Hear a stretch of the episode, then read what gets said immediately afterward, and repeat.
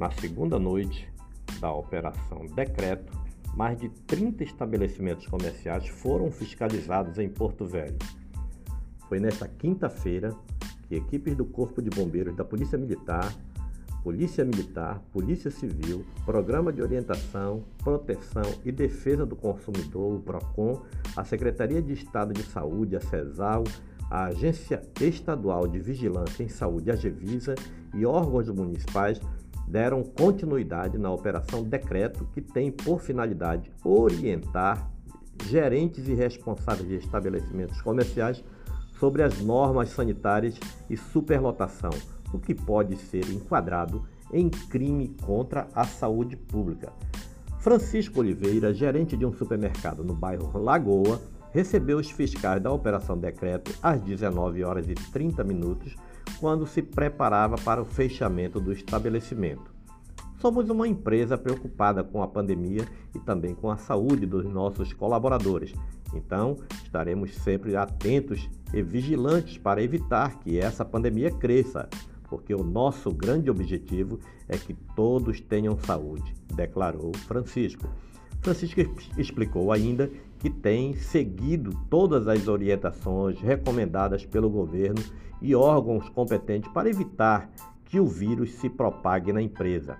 Sempre exigimos o uso da máscara com muito rigor, a higienização de álcool em gel nas mãos, limpeza nos carrinhos e em todos os nossos equipamentos, utensílios e orientamos para todos os clientes que entrem aqui e sempre cuidem da sua saúde que procurem usar álcool em gel mesmo dentro da nossa loja, além de fecharmos os pontos agora às 20 horas, garantiu o gerente. A superlotação dos estabelecimentos comerciais é considerado um descumprimento do decreto que está em vigência desde o último domingo e segue até a próxima terça-feira, dia 26.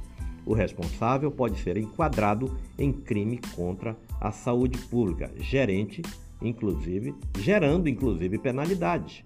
O comandante-geral do Corpo de Bombeiros de Rondônia, o coronel Gilvander Gregório de Lima, explica que a operação está empenhada em fiscalizar apenas mercados de grandes e médio porte em Porto Velho. O fechamento desses estabelecimentos às 20 horas é essencial para fazer valer o decreto. A recomendação é da nossa Procuradoria-Geral do Estado, que, baseando-se no artigo, segundo os estabelecimentos abertos, após as 20 horas, induzem as pessoas a estarem nas ruas, explica o comandante, que também orientou os responsáveis quanto à ocupação de 40% de público permitido nessas localidades.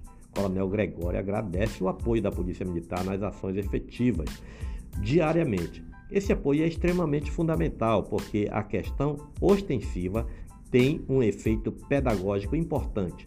Essa parceria iniciou o ano passado. Agradeço intensamente ao comandante da Polícia Militar, Coronel Almeida, e ao Coronel Plínio pela disposição em apoiar ato cidadão que está com certeza fazendo a diferença e salvando vidas na cidade de Porto Velho e no estado de Rondônia, enfatizou o coronel Gregório. O comandante da PM do estado de Rondônia, coronel Alexandre Luiz de Freitas Almeida, ressaltou a importância do, de, do trabalho conjunto dos órgãos estaduais e municipais para combater o aumento do número de casos de infectados pela Covid-19 Infelizmente, ainda temos uma grande parcela da população que não tem a consciência da gravidade da enfermidade. O governo do estado tem uma preocupação muito grande para que não estejamos como os outros estados estão. A Polícia Militar, desde o começo das operações, tem se alinhado ao Corpo de Bombeiros Militar e apoiado os demais órgãos que têm o poder de polícia e administrativo. Atua a fim de fazer cumprir o decreto. As operações em conjunto devem continuar durante a vigência do decreto. Denúncias de ações de descumprimento do isolamento social restritivo podem ser feitas através do WhatsApp 9937 99712 ou pelos números 190, 193 e 197. Esse é mais um podcast do site newsrondônia.com.